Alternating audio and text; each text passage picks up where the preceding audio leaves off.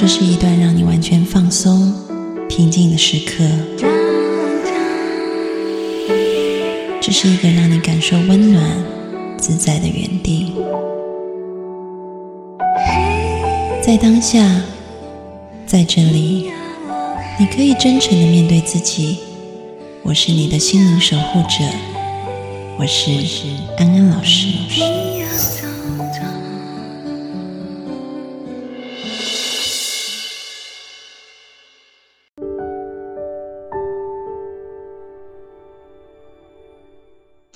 Hello，大家好，欢迎收看今天的直播节目，我是安安老师。那么，呃，今天我们要讲的题目是放下的力量啊。可能人家会通常会有两个疑问，我觉得哈，在我碰到的这个个案当中，第一个就是跟我说放下实在很困难，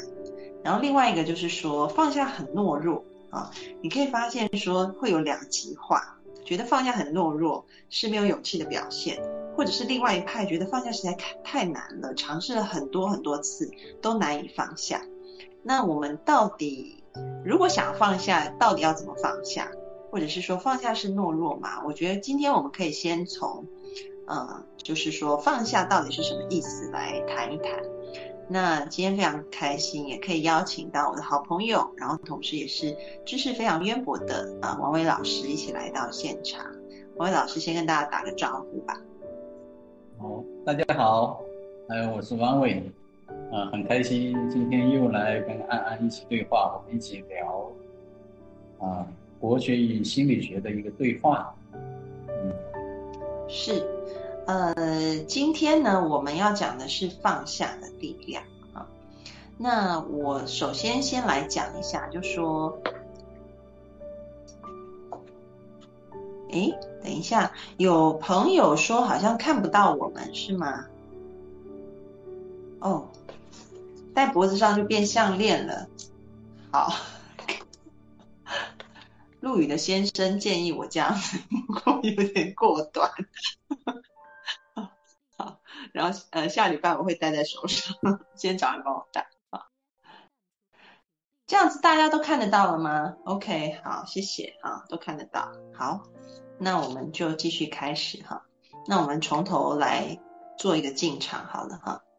Hello，大家晚安，欢迎收看今天的直播，我是安安老师，非常开心，每一周都可以，我们又恢复了直播哈，每一周都可以在线上跟大家相会。那呃，今天呢，我们要讨论的是放下的力量。那很开心邀请到我的好朋友，同时也是啊国学老师王伟一起来到现场跟我们讨论。那在讲到放下的时候，通常安安老师遇到的个案就会出现两种情况，一种就是觉得放下非常困难啊，想放，可是放了很多次都放不下，都一直一直不断的回忆起。比如说在前几天我去做一个讲座，就有个学生提到说，安安老师你说要去释放我们的情绪，可是释放掉这个情绪我试过，我觉得很难，然后我放不下，这是一点。然后第二点。他就问的是说，那放下真的可以解决问题吗？还是只是好像就是，呃，不去管这个问题哈？他会有这个疑问。然后第三个是，他就觉得说，那放下是不是其实是一种懦弱的表现？所以我觉得大概从这个个案身上，你可以看到大家大概对于放下所有的问题都会集合在这几个面向。第一个面向就是放下很难，我们的人脑总是不断的有一种特征叫做 rumination。啊，这个 rumination 翻成中文的意思就是不断的反刍啊，就好像牛吃了草以后，诶，牛是有四个胃吗？好像是，你们知道牛有几个胃吗？可以在弹幕上打一下。牛牛是有四个胃，对不对？我记得我小时候小时候记得好像是四个胃，有谁知道牛有几个胃？知道的可以在弹幕上打一下。那我们姑且当牛有四个胃，然后牛因为它它们就是好像草食类动物有一种功能，就是它们吃了东西以后吞进去，然后可能它们没有还没有消化完就先吞进去，因为储存嘛。然后等到它们比较有空档的时候，就可以把那个胃里储存的东西又吐回嘴巴里面去吃哈。这个叫反刍。那其实我们的人脑天生就有一个功能，我们会去反刍，而且我们特别容易反刍什么样子的事情？大家猜一下，你们特别容易反刍什么样的事情？就是不断的重复的去回想同一件发生过的事。你们是重复的去回想很甜蜜、很开心的事，还是常常比较容易重复的去回想有点负面、让自己不是那么舒服的事？你们在弹幕上打一下，我来调查一下。OK，好，谢谢无言帮我解答啊，四个位。OK，好，有人会。有人会常常想开心的事吗？OK，Steven 说快乐的啊，我是目前看到现在唯一一个啊。OK，有人说都有好，那呃，大部分的人通常反刍的都是比较负面的事情啊，那有可能跟我们演化为了要保持保留我们的那种当初在草原时。草原上面要去生存的本能有关，所以我们会去反刍一些负面的事情，想要借由反刍负面的事情，找到一些解决的方法，让自己可以啊以后去避开，所以会有这种情况。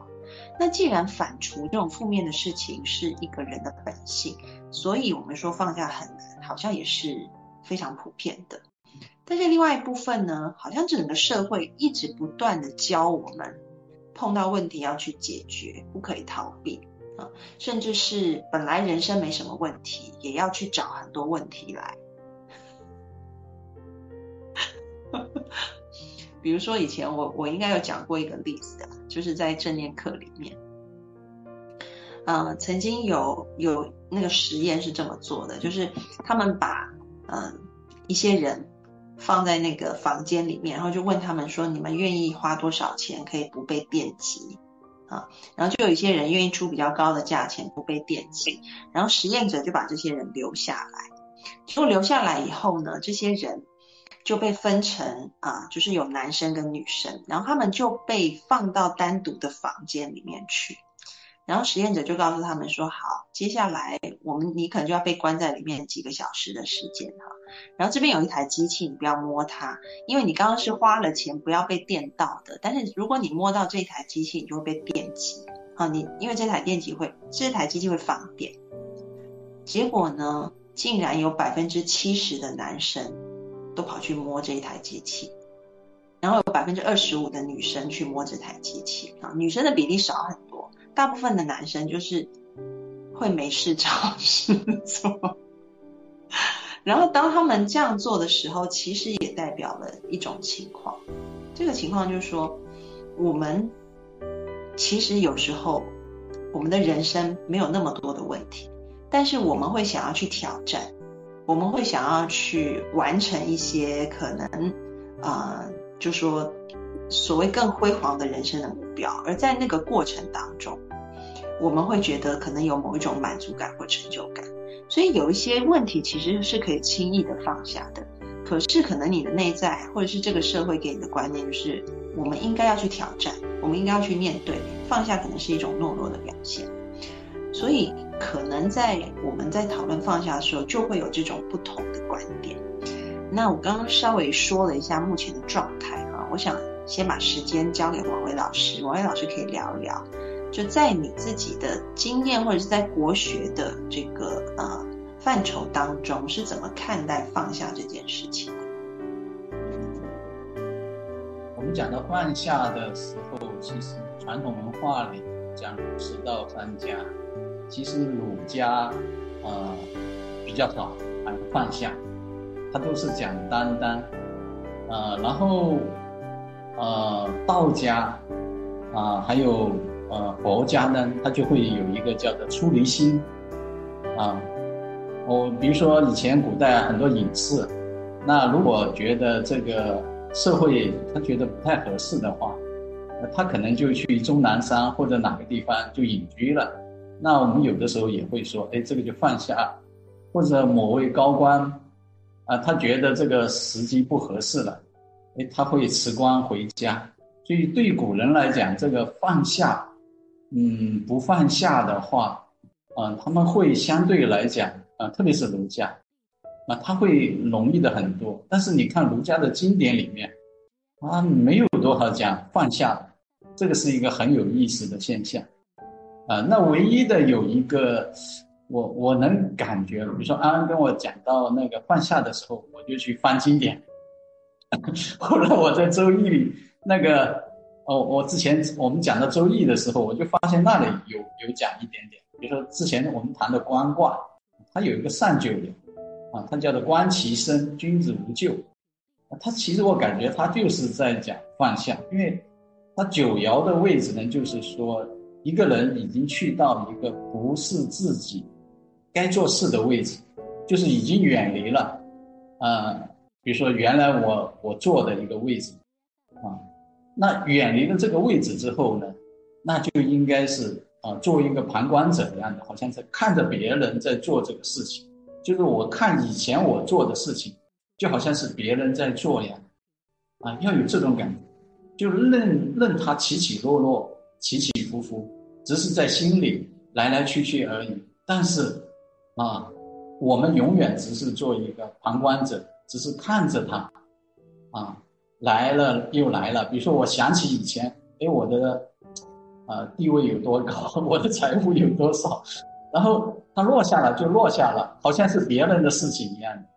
的，啊，所以它很早，因为《周易》是一个蛮早的一个经典，那就说明在。以前在至少周朝那个时代，大家已经有这种意识，说，哎，呃，这个东西我可以做一个旁观者一样离开他，啊，那我们现在的说法就是啊放下，但是我感觉我们现在的放下呢就有点刻意了，就好像 我我有一个很喜欢的东西，那你要让我不喜欢，这个好难的。然后还有一些东西就好奇怪了，就是说，哎，好像旁边有朋友告诉你，哎呀，你不要去操心这个事情了，呃，比如说我们谈了一个男朋友或者女朋友，那谈恋爱失败了，那有的时候我们心里还挂碍，但是朋友就会劝你说，哎呀，你不要挂着他，不要去想着他。但其实你有没有发现，就是当我们自己反复提醒自己要放下某个东西的时候。其实我们会把它抓得更紧，是的，是的，反而记忆更深刻了。呃，这个就是刚才安安老师讲的一个反刍，就是我们如果心，我只要注意力放在这上面了，就相当于我已经把它拿起来了。那我们怎么做到说，呃，我的心完全不放在上面呢？这个才是真正的放下。啊，所以这个这个是蛮有意思的。我们一般人认为的放下的话。其实是用脑筋很刻意的，啊，那真正的放下，其实它是一种，呃，完全无意识的，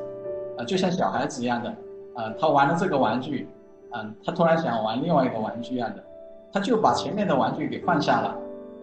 啊，然后比如说他跟跟其他的朋友如果发生冲突，啊，不小心互相伤到了，他哭了就哭了，但是可能下一秒钟他们两个就可以成为好朋友。呃，所以孩子的东西的话，会会比成人的话会容易放下，啊，这里也是一个蛮有意思的。那如果我们谈到这个放下的话，究竟怎么放下的话，我觉得，呃，我们可以要有一些具体的例子，会比较好玩一点。嗯，我不知道安安老师有一些例子。对，就是那个我其实我我在讲例子之前，我想先。提一个问题，因为呃我先在这边广告一下哈。这个广告的意思是说，我们现在啊成立了一个呃就是圈子，这个圈子呢放在我们的公众号里面，大家点直播就是进入我们的公众号下方会有一些栏位啊，比如说找安安安心学院，还有一个就是直播间，然后点进直播间，你们可以看到有一个圈子的栏位，这个圈子的栏位是我我们特别啊就是呃。建立了一个大家可以在里面互相互助还有讨论的平台，因为安安老师呃就是发现有很多的朋友会给我很多好的意见还有建议，我自己受益良多。然后我也发现我们的群友哈，他们对于彼此，比如说有人提问的时候，也会非常积极的去帮助对方。所以我就在想说，哎，其实大家都是各自领域的一个生活经验的专家，每个人都各有所长。如果可以有一个圈子，大家在里面讨论就很好。所以呢，我就设置了一个这样子的呃地方啊，所以在我们的公众号的下方的选单可以进去。那我们上周开始测试，然后测试就是针对呃每一次的直播或者是互助的问题，我们都可以讨论。所以在里面呢，有人提了一些跟今天比较有关的例子啊，那我来念一下，然后刚好可以呼应一下王伟老师想要先去听一些例子，让让大家熟悉一些例子的。这样子的一个要求啊，我先来读一下这个问题。好，嗯，你们稍等我一下，我要先点进我们的圈子去。你们在我点的时候也可以进去看一下我们的圈子哈，就在我们的公众号里面。现在应该小助手已经帮我们建立了。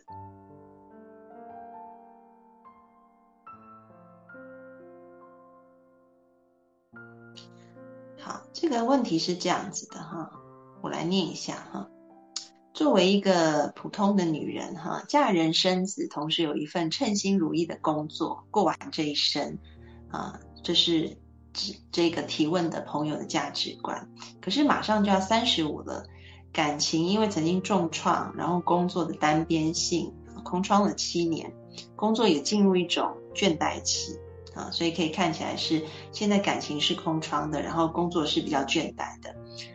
然后这位听众说，这位朋友说，我没法放下的对于婚姻或者是生孩子的向往，也因为工作倦怠让我生出许多的呃不安全感，有一种人到中年突然好多事情就没有那么顺了的凄凉感啊。关于大龄剩女，我自己是无感，但是对于现在的婚姻市场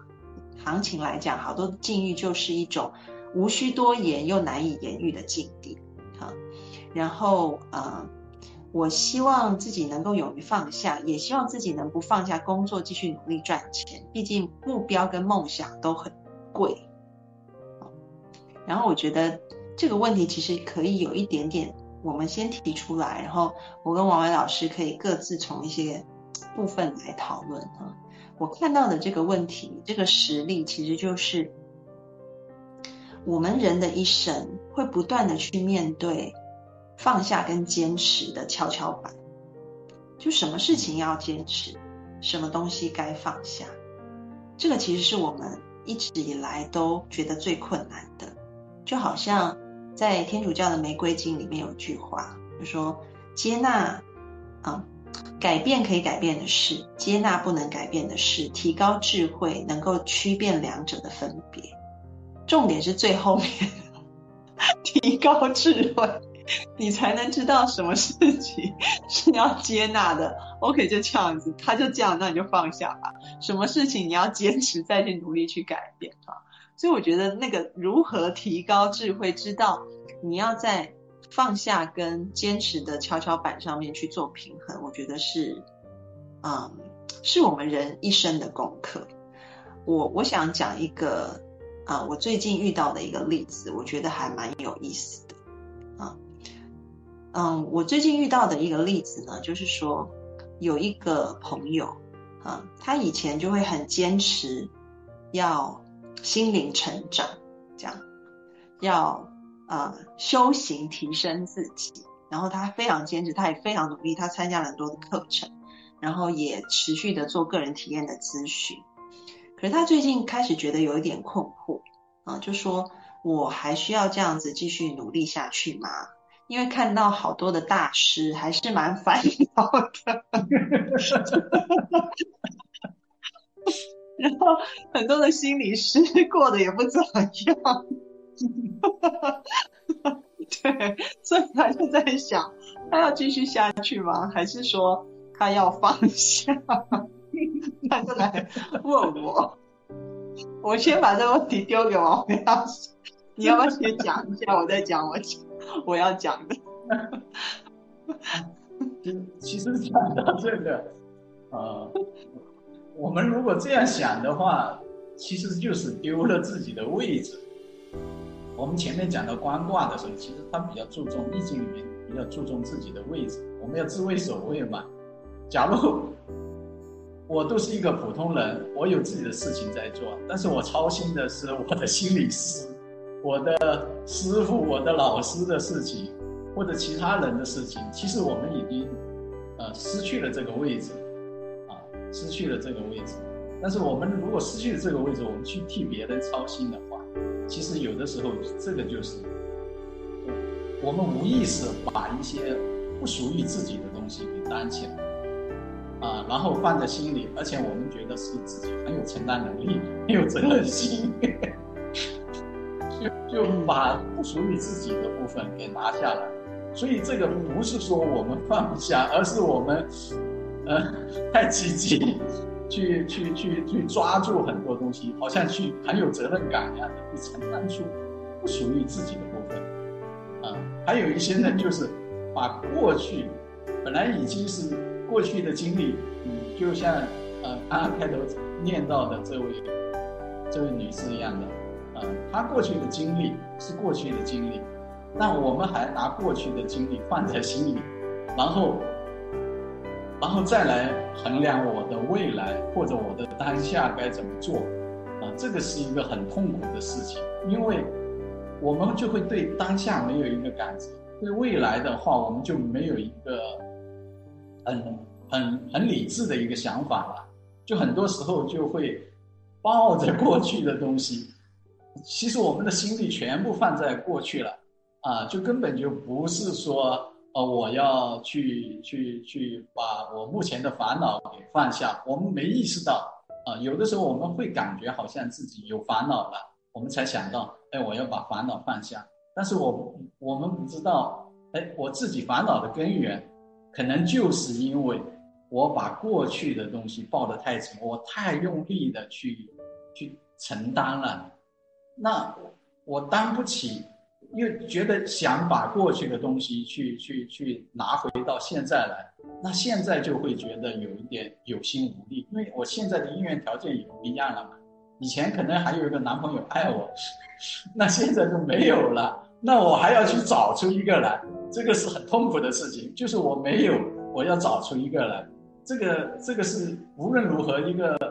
任何一个大师他也没办法做到的事情。啊！但是我们一个普通人，我们偏偏想把这个事情做到了，这个太为难了，啊！所以我们在拼尽全力去做一个自己不可能的事情的时候，呃，其实，啊，就是表示我们其实就是没有放下了。但是如果我们不使这个力的话，那其实就可以轻而易举就放下了，啊！所以这个是一个蛮有蛮典型的一个例子。啊，我们很多时候我们说放不下，其实是我们没意识到，因为我把过去的东西，啊扛在肩上，一直背着，我忘记了它，啊，甚至无意识睡觉的时候也会想起，啊，然后做事的时候也会想起，啊，那我们怎么能做到把这个东西放下？但是我们首先要意识到，我们有没有一个，我们有没有把它担得太紧了？啊，如果我们有的时候，我们意识到。我把过去的东西抓得太紧的时候，那其实我们只要稍微一松的话，啊，意识到了，我们稍微一松，它其实就慢慢的落下来，啊，其实并不会很难，只是因为我们方向不对，啊，我们是想想只想着把情绪给放下，但是我们不知道情绪背后的一个东西，我们在使一个超乎常人的力，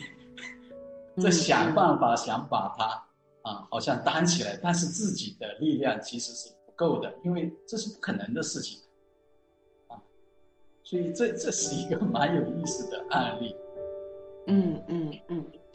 那我我自己看是这样子，就是说，就如同我一开始说的，就是说放下跟坚持其实就像跷跷板，我不知道大家小时候有没有玩跷跷板的经验，玩那个，对，嗯。我们小时候会做那个自然课的实验，然后可能你在这边放一个砝码，然后你要在另外一边再放砝码，然后去移动它的距离啊，然后你会发现，或者是说你们去中药行或者是去买菜，你都可以看见，比如说那是有一边吊着菜或中药，然后另外一边就要开始拉动那个线嘛，他要去取得一个平衡，然后才能量出正确的一个重量。你会发现那个人他是一直在调整的，所以我觉得其实是一个调整的过程，就是你可能有时候放下，然后你放一放放一放，就会觉得。哎我我躺平也躺太久了，然后然后你自然，因为我觉得人你就跟着规律，人的内在是有一种就是自然的规律，而这个自然的规律，它就是会去寻找平衡。你可能觉得自己放下有点躺太久，你就会开始变积极，然后当你积极很积极一阵子以后，你自然就会想放下。其实就跟调砝码一样，你就会你的生命很自然的会带动去调这个砝码。所以，到底什么时候要放下，什么时候要坚持，其实就是顺势而为。你顺着这个势，你也许这时候要放下，因为你前面扛太多了。你顺着这个势，也许你现在是要坚持，因为你已经躺平躺很久。所以，我觉得其实回到顺其自然的这样子的一个规律，你就会知道说变得比较轻松啊。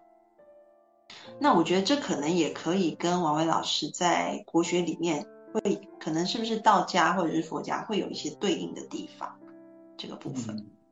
确实是因为安安老师刚才讲了，就是我们有的时候一个坚持，比如说我们用了新的地方，我们就要坚持啊。其实儒家是讲要要要担起来，那另外一边佛家我们平常会理解为，哎，我要四大皆空，我要放下啊。但是其实。呃，儒家跟佛家都不是说强调一边的，他都是讲究我们的智慧是要看到两端，但是我们难，我们一般人难就难在我两端都要看到，因为我们往往只在一个极端里，我不知道自己背了很放下，啊，那有的时候我们是该担起来的时候，我不知道自己要担起来，啊，所以这在这里面的话，我觉得禅宗的公案可能会。会会有意思一点，啊，就因为我们很多，我们讲佛家就是要人家放下执着嘛，那我们很多说放下放下，其实都是从佛家里面学来的这个词，啊，说我们要放下执着，放下自我，放下啊烦恼啊，然后就可以有有成就菩提，啊，但是我们究竟要怎么放下的时候，其实这里面还有一个。一个诀窍的，啊，我记得这个以前禅宗公案里面有一个唐朝的时候，有一位很有名的禅师叫做赵州和尚，啊，他有一天有一个叫做岩阳尊者的一个一个弟子，就是跟着他蛮久，然后他就有一天来问下，因为岩阳尊者本本身自己是修行了很久的，啊，然后他觉得自己什么都心无挂碍，已经所有的东西给放下了。然后他就去请教，啊，这个赵州和尚，他说：“一物不将来是如何？就是说，我心里都没有挂碍了，那我该怎么去做功夫呢？或者说我应该怎么去修行的呢？啊，就像我们现在很多人一样的，我都已经躺平了，我已经没有什么追求了，那我我还要还有什么东西需要做的呢？感觉好像是我什么东西都不做了。”就意味着我真的放下了吗？其实不是的，啊，因为我们我们看不到自己的另外的一面，啊，所以赵州和尚跟他讲，啊，放下，啊，他说我一物不将来是如何？那赵州和尚告诉他，放下，就是我本来，所以岩阳尊者就很奇怪，他说我。我既然已经是一物不将来，就是我什么东西都放下了，那我还有什么东西可以放下的呢？所以他就觉得我已经全部放下了，我还有什么东西放下呢？后来那个赵州和尚就告诉他啊啊，担起去，就是你要把这个东西担起来。哦，那个岩阳尊者就恍然大悟啊，从此就是好像我们讲的开悟了啊，就悟到了。啊，那一般禅宗公案里面是一般是用来这个讲这个是用来破我们对空的一个执着，啊，因为岩阳尊者，啊，他觉得我心里什么东西都没有，但是他有可能就执着于一个空相，他把什么都没有当做是我们心体本来的一个面目，啊，他所以执着于一个空，啊，这空其实也是有一个相，就是我们认为它是空，啊，就像我们说有一个空间，其实我们是想象里面有一个空，真正的空不是这么回事，啊，所以赵州和尚就反过来，啊，既然你觉得自己自己呃什么东西都放下了，那你就试着把这个东西放下。把这个空相也放下来。那如果你不能把这个空相放下来，那你就把这个担起来。那我们其实就是在担起跟放下之间，其实我们就可以体会到，啊，什么是真正的放下，啊，什么是真正的担起，啊，这个是要有一个具体的一个体会。啊，就像我们有的时候，呃，嗯，有一个。方式啊，就以前我参禅的时候，我遇到一个师兄，因为他的体验很好，啊，他就是说，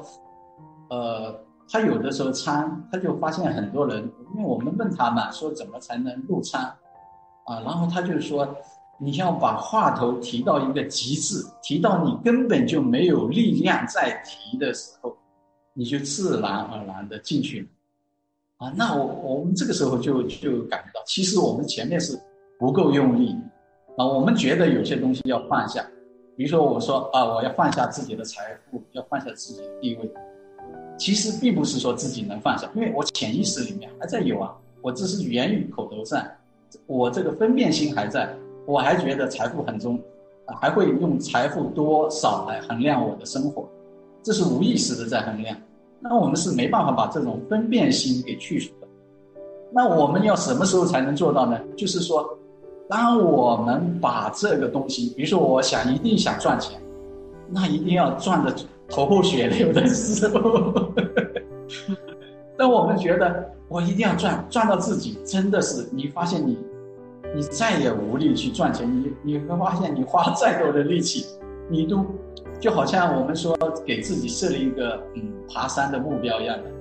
爬到你再也无力去攀登的时候，其实你就。有一个自然的东西会出来，就是让你下来。这个时候下来的时候，其实你不用不用分辨意识啊。我们说要下来更好还是上去更好？没有的，因为你这个时候你自然而然就想滚，都想滚下来，就是我们是就是无意识的就会进入这种啊往下走。所以我们有的时候放不下，是因为。我们没有真正的去承担过，啊，我们没有真正的承担过，但是我们平常最难的呢，就是说，我什么地方要去承担，或者什么地方要去，去去不去承担，所以这个用力是很很关键的，啊，那我们就要意识到自己，啊，这个我的心究竟是在意什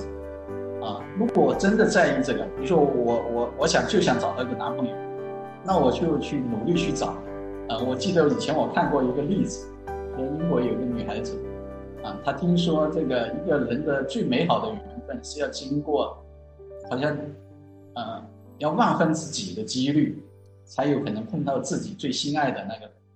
然后他就努力，他想了这个之后，他就定了一个目标，他说：“哟，我要在五年之内找到。”所以他就定了一个目标，就是说每天要约会多少个人，见多少个人，然后一直努力去做。不过他还真的成成功了，但是我们平常人的话，我们是不知道自己的因缘，啊，不知道相对看的时候，我们一定会往外去努力。但是我们没有试图去努力的话，我们总觉得这个东西会来，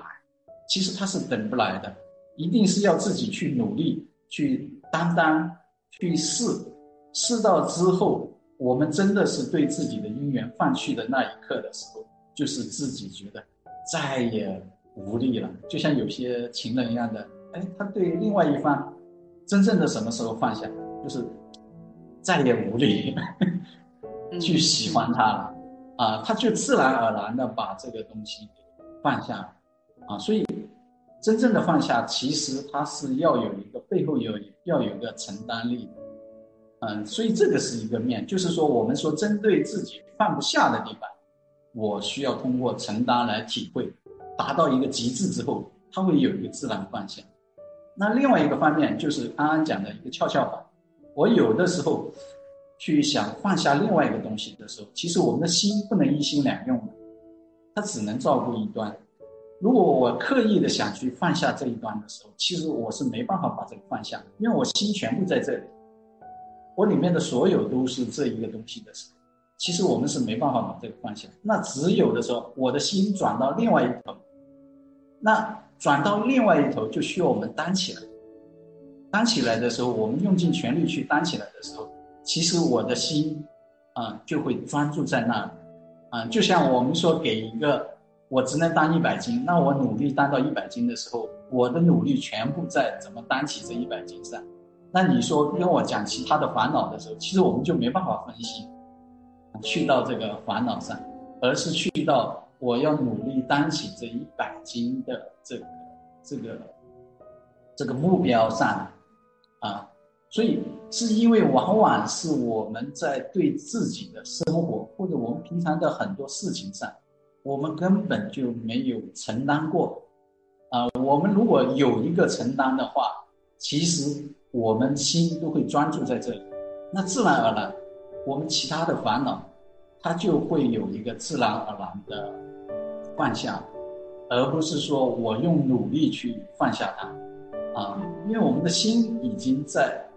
在要承担的那一头，自然放下的那一头，它是一个好像一阴一阳的，它就好像转过了。啊，嗯，所以我我觉得这个，我们有的时候讲放下的时候，呃，其实它不是一个消极被动，啊，反而是要我们有一个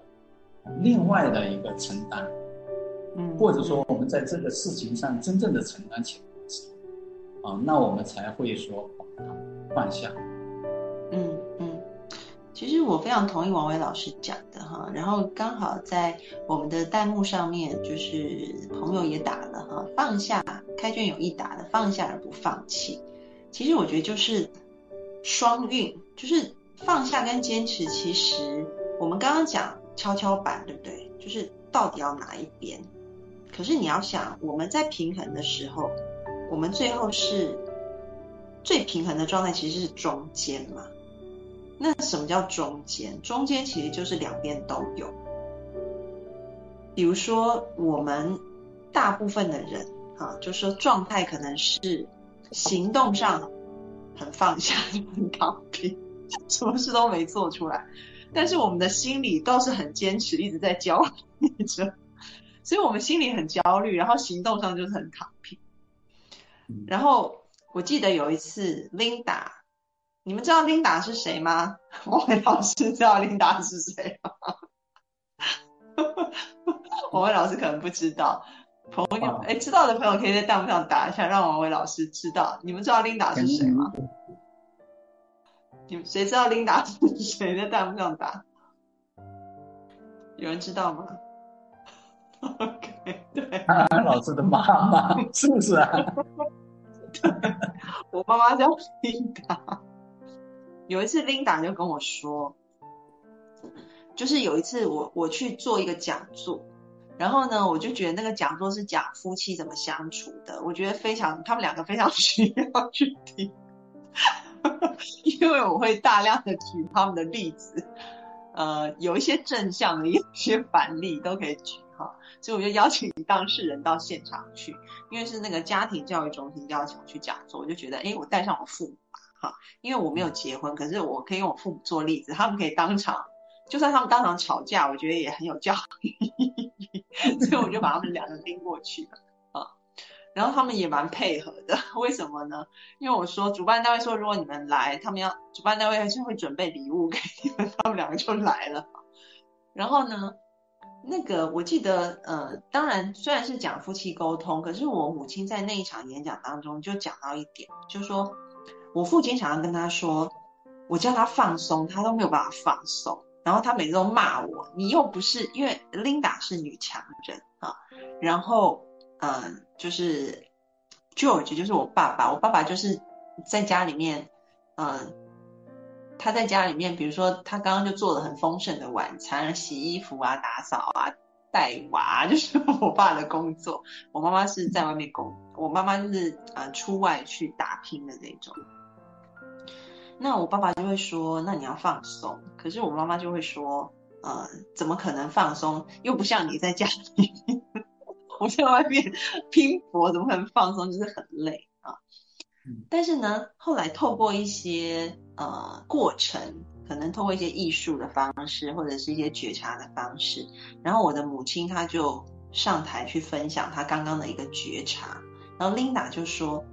她发现她的内在其实非常羡慕她的老板啊，因为她的老板就是一个那么大的企业，要担那么多的员工，然后还有那么大的资产要去管理，可是他的老板心情总是是很躺平的，是很放松的。但是他的老板行动上就是非常的积极，一直在做事情，所以他就说他怎么他他刚刚想一想，他的老板真的是他最需要学习的人。可是呢，他相较于他自己，他就说他的心里常常都是非常的焦虑，一直紧紧抓住这些焦虑，没有做完的事情，自己啊在这个公司的价值或者是对外的这一些单子要怎么样去处理。但是在行动上面，因为他很焦虑，所以行动上面他就会变得很慌乱，反而那个前进的速度是很慢。可是一个心里很轻松的人，他的前进速度是快的，所以他就开始想说，是不是，嗯，他的平衡是，虽然他也是两个都有啊，放下跟前进都有，可是位置好像有点反过来，所以是不是我们应该要去学习，我们在心理上也许是躺平的，是放下的。可是行动上，我们还是可以去做这些事情。也就像王威老师刚刚讲的，你放不下你就担起来，然后当你担起来以后，你在行动上是不落下的。可是当你担起来，你担到不行的时候，其实你就会，你心理上自然就会放掉。就好像我们在心理学上有一个非常非常普遍，所有你去看心理师也好，你去看精神科也好，如果你跟他说。我晚上睡不着觉，我很焦虑，我不能放松。他一定会教你一个最基础的放松方法是什么？就是大家现在也可以试试看啊。这个方法就是你现在把全身绷到最紧，就是你把脚趾头都绷起来，手。手也握拳，脚趾头都绷起来，然后整个人缩到最紧、最紧、最紧，然后最好你都蹲下来，缩的跟一根球、跟一颗球一样，就是然后头往内凹，缩到最紧、最紧，然后数到三，一二三的时候你就放掉。我们现在也可以试一下，比如说你现在有很多人跟我说，安老师我肩膀很硬，对不对？然后怎么都放不松，哈。那你现在尝试把你的双肩拿去贴你的耳垂，用力贴，尽量贴，对，尽量哦，一定要去尽量碰到你的耳垂。好，然后我们数到三，一二三的时候，你就把它放掉，一二三。就好像你把东西丢到地上一样，你一定要是经历那个很紧很紧的过程，你才能够去驱动一个反作用力把它松掉啊。所以有时候就像王威老师说的，如果你放不下，你就担起来，你担起来以后，你自然就会放。而那个放，也许就是你心理上才能真正经历到那个放松。可是你行动上，也许因为你放松了，你没有那么在乎了。所以你的行动速度反而变快，因为你无所谓。因为，呃，当你无所畏惧的时候，你做很多事情反而没有顾虑，你就可以做得更好。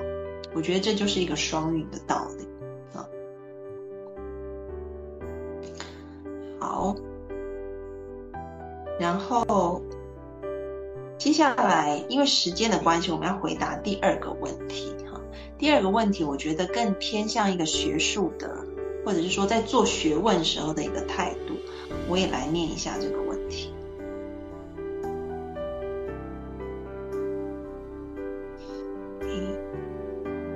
好，咦，跳到哪里去了？等一等我一下哈，我来念一下。好，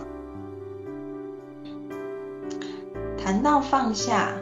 通常容容易让人想到放下一些负面的东西，但是一些中性甚至看起来是正面的事情，也有可能成为自己前进的阻碍。比如说过去所学的专业知识，毫无疑问，我们在上面下越多功夫，学得越深入，越有可能成为该领域的专家。然而，还有一种情况，就是真正能在该领域有所贡献和突破，却往往需要放下过去所学，才能突破思维局限，找到推进领域发展的新可能性，而不是一直重复先贤已有的研究。矛盾的是，我们之所以成为现在的自己，拥有足够的能力，也是源于过去。一旦放下，不就什么也没有，什么都不会了吗？求解，这样。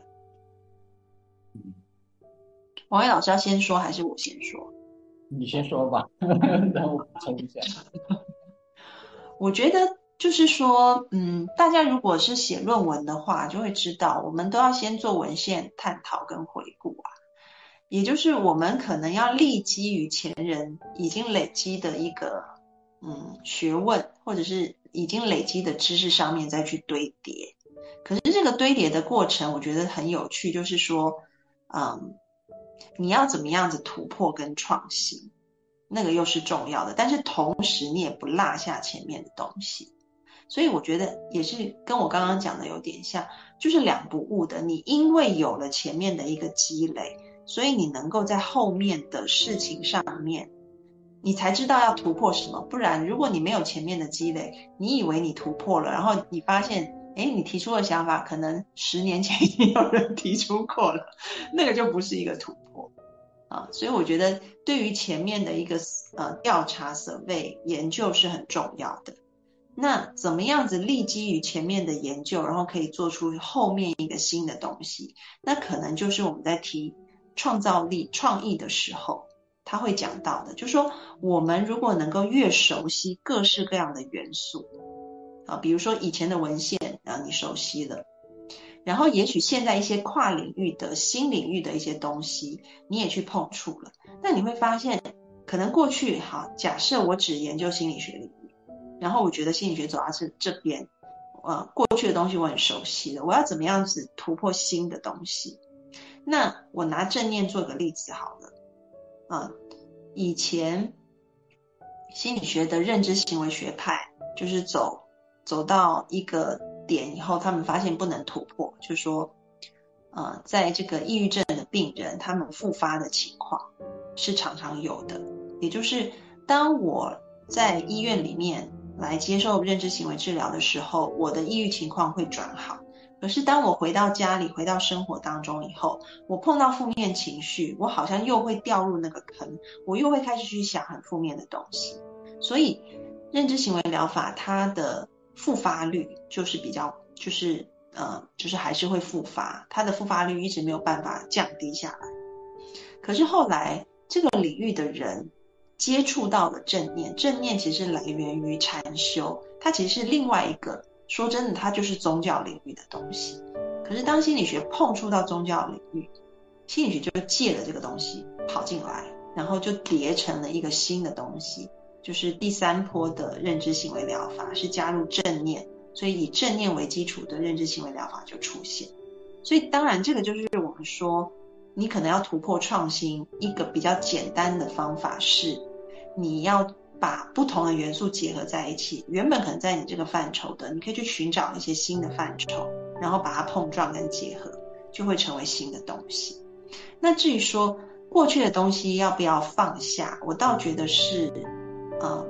这个不见得叫做放下，而是说它会成为你背后的东西，它会成为那个你已经积累过的东西。可是这个积累就是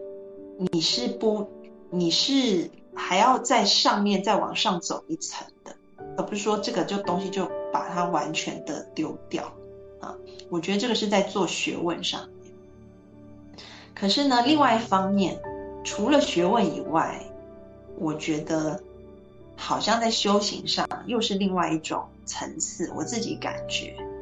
那个层次是说，当我走到一个点以后，我真的要把过去的东西丢掉，它不太能够说我积累了很多以后，我在上面去做创新。啊，我觉得这是有趣的，就是为什么做学问跟修行会不太一样，我自己现在还没有办法啊说出一个很有逻辑性的呃讲法。可是我的感觉是，在在我们说心灵成长，在修行这一块，如果你不丢掉过去的东西，你就比较难突破。它好像不是一个积累的概念。这个部分当然我要更多的去请教王伟老师了。王伟老师对这个更有研究。王伟你怎么看？也许我是错的哈，我只是自己感觉而已。嗯，老师抛给我一个难题，我我能想到的，比如说学术上的，比如说我们的成长一样的，其实是好像登山一样的。哦，我们上去了，自然就是以前，比如说我们说我们上到一个台阶，这个台阶就是以前我们所学的，台阶以下都是我们所学。我们只有往上走的时候，啊，往上走，我吸取一些新的东西的时候，那自然而然那些以前的台阶它就往下走，它是一个自然而然的放下。其实它是取决于我们接不接受，呃，能不能同时看到。其他的新鲜的东西，而不是说我要把以前的东西都忘掉它，因为很多人把放下是跟忘记给等同，啊，但是从我们讲知识层面上来讲的话，其实知识知知道的，你假如你知道的越广的话，其实对或者经验来讲，它会有一个累积过程，它越广越厚的话，它其实对我们的呃学术啊是更有帮助的。啊，反而是不是说要把它啊忘记，啊，反而是要呃怎么讲呢？就是我们应该注意力是放在我能不能吸收以前的东西。假如我是因为过去的经验，我就对我新鲜的东西是一种抗拒或者排斥，那就表示我们需要把这种这种问题给解决掉了，就表示我我过去的东西一直装在心里，那我就没办法装新的东西了。啊，我我们有的时候会这样子。那同样的学修上的话，它是另外一种情况。学修的话，是因为我们心里的一个自然关系。啊，比如说我们是觉得，呃，有一种很好的体验了。啊，比如说我我打坐，你突然体验到这个好像这个很放松、很空灵的一种状态。那这个时候，他会下次如果再去打坐的话，他可能就会变成我们的一种执着，我们就很想回到这个状态。啊，这个跟我们平常人所体验到有一种，比如说我吃到一个美味，啊，我印象很深嘛。我们小时候，我我吃过一个水果，那我觉得它很美味，但是到了成人之后呢，你发现你再去怎么找，你都发现找不到更好吃的，是因为我们把把过去的东西当做一个啊标准，一个完美的天花板，横在这里。那我们要努力达到过去的那种体验，它其实是没办法完美达到的，它一定有差距，啊，那我们已经定义了这么完美，那我们要去努力达到，这个是不可能的事情，啊，这个时候我们就要要做的事情，唯一的就是啊，把这个天花板给拆掉，啊，然后它自然而然的就是放下了，啊，这个所以讲到放下的时候，我就想起，啊，其实。呃，我们放下最重要的，其实就是我们平时的时候就不会去抓，啊，就像我讲的水果一样的，如果我吃到此时此刻我觉得很完美，但是我就把它抓住了，啊，我觉得这个是我人生中最完美的一种体验，我一定要再现，啊，有的人是有会经历一次婚姻，他觉得这次婚姻很完美，啊，然后假如再来一次的话，他总永远是用这个前面的体验。嗯，来做后面的体验的一个衡量标准，他就会很痛苦，啊，但是他是无形之中就横在自己的头顶上，让我们好像永远体验不到一个，啊，真正的一个幸福感。所以，呃，我记得这个佛教就藏传佛教有一个修行法门叫做大圆满，它有个口诀很好，啊，就是。我们真正的要放下，其实就是我们对我们当下的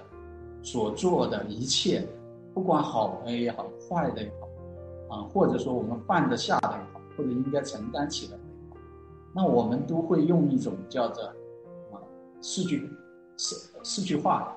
啊，第一个叫做自显现，就是我让它出现，呃，假如有一些东西我关注到了，就是关注到了，我出现糟糕的情绪，它就是糟糕的情绪，让它出现；快乐的就是快乐，它是自然显现出来的。就好像我们看外面的一个大自然生长出来的，你今天出现了，我看到一朵花，啊，明天看到一只鸟，啊，它是自然显现的，叫做自显现，啊，然后第二阶段叫做自神变，因为它不可能一直在那里，那朵花不可能一直在的，它随着季节、时间变化，它会枯萎，啊，它会变化，但是我的心不会停留在那一刻上，我让它自然的变化，它会自。啊，叫做自神变，它会自然转化。这个鸟它会飞走，啊，我我们也没必要挂挂在心里，就让它走。啊，这是第二阶段。接着第三阶段叫做自消融，就是这个东西的话，它在我们心里，啊，它会自然而然的，啊，去消融掉。就是它有一个影像，比如说我们体验到一个味觉，我吃了一个很好吃的东西，这个味觉它不。它是没办法，你像强迫自己保留，没办法，它会自然而然的，啊，你会把它忘记，或者再也体验不到了，啊，它自然而然它会消失。我们要做的只是让它自然的消融，啊，然后最后就是自解脱，啊，就自然而然它就不会挂碍到我们心里。当我们真正的解脱，我们对。当下每一刻的东西，我们会有一种那种，啊，自显现、自神变、自消融、自解脱，啊，让它自然的显现、自然的消失，啊，我们是用一种完全接纳的心态面对它的话，那我们自然而然不会去，去无意识的把我不该做的东西，啊，比如说已经过去的东西，我还一直担着，因为它已经消融了。啊，那同样的，也可以把当下的东西担起来，因为我这个时候心是空空的，什么东西都能装，啊，我也不在意，我也不挑剔，啊，该我做的我就会做起来，那我也有能力去承担，它就是一个自然的平衡，而不需要一个刻意的说，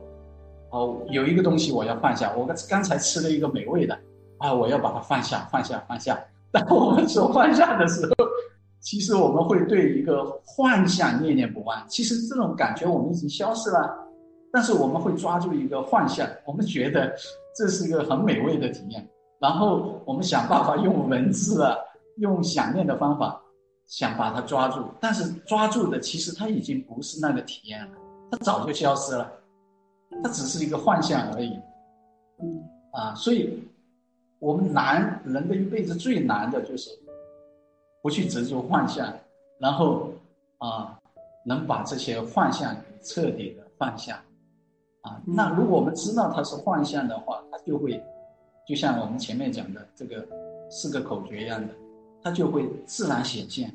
自然的会去变，然后自然的会去消融，自然的它在心里你就是没有挂碍，嗯，就是一种解脱。所以有的时候我们觉得传统文化或者佛教里面有些东西，感觉是很神秘的。但是如果我们从从一些这种我们很具体的一个事情，比如说我们吃个东西的体验，你就知道，其实它它就是一个自然的过程，只是我们人为加了一些刻意，啊，比如说我加了一些分辨心，或者加了一些目标目标感的话，啊，而造成我们的。背后的烦恼的，而不是说有一个东西就需要放下，有一个东西需要担起来，啊，我们就随顺自然，它自然而然，啊，我们就能担起来放下，就这么简单。是，我觉得王伟老师讲的也跟我刚刚讲的是呼应的。其实也就是桂贞子说的，就说为学就是日增嘛，为道就是日损。日增的话。就是我们要在在一个程度上面去积累，哈，这是做学问，呃，做论文啊，因为我知道提问的同学可能现在要面临要写论文了。可是另外一方面就是，我觉得为道就是日损，我们就是就是要一直丢掉的，真的那个放下就是要丢掉的，那个那个你的积累就是要把它抛下。为什么？因为就是你刚刚说的，就是它它就是自显现、自生变，然后自自消融、自自解脱。那个自，因为那个本就是那个字，所以它本来就是好的，本来就对本质具足了，它就本来就在那。我们所有头脑赋予的东西，都是在都是在画蛇添足，或者是把事情。搞得更糟糕，所以就是要把它都丢掉，都放下哈。所以我觉得，一个是呃入世的，比如说你做学问你要这样子，但是一个出世的态度，如果你做你你你讲的是修行，一个出世的，那你就是要不停的去丢掉，不停的去丢掉啊。所以我觉得有趣的就是，我们同时跨度两边，我们是一个入世的人，但是如果我们保持一个出世的心啊，那也许我们。就可以在世间，像我们刚刚说的，两边不丢弃，我们可以去寻找一个，嗯，心里是轻松的、躺平的，可是行动上是天行健君子、自强不息的这样子的一个脚步啊。好，那，嗯，今天呢，我们的时间也要告一段落了，因为已经九点钟了哈。所以非常感谢大家的参与，非常谢谢王伟老师来到我们的直播间跟我们一起讨论。每一次啊跟不同的来宾讨论都很开心，然后跟王伟老师就会获得非常多传统啊这个国学的知识，然后同时还有我们心性的提升。那下一次下个月我们也会请王伟老师来继续跟我们聊天哈。那今天非常谢谢大家的参与，同时再广告一下哈。就是欢迎大家加入我们的圈子，在里面有互助的问答，然后还有直播的讨论，大家在里面都可以互相成为彼此的帮助哈。欢迎大家加入我们的公众号，然后点下方的直播间就可以加入了。再一次谢谢大家，那我们下次见喽，拜拜。好，谢谢安安老师，谢谢大家。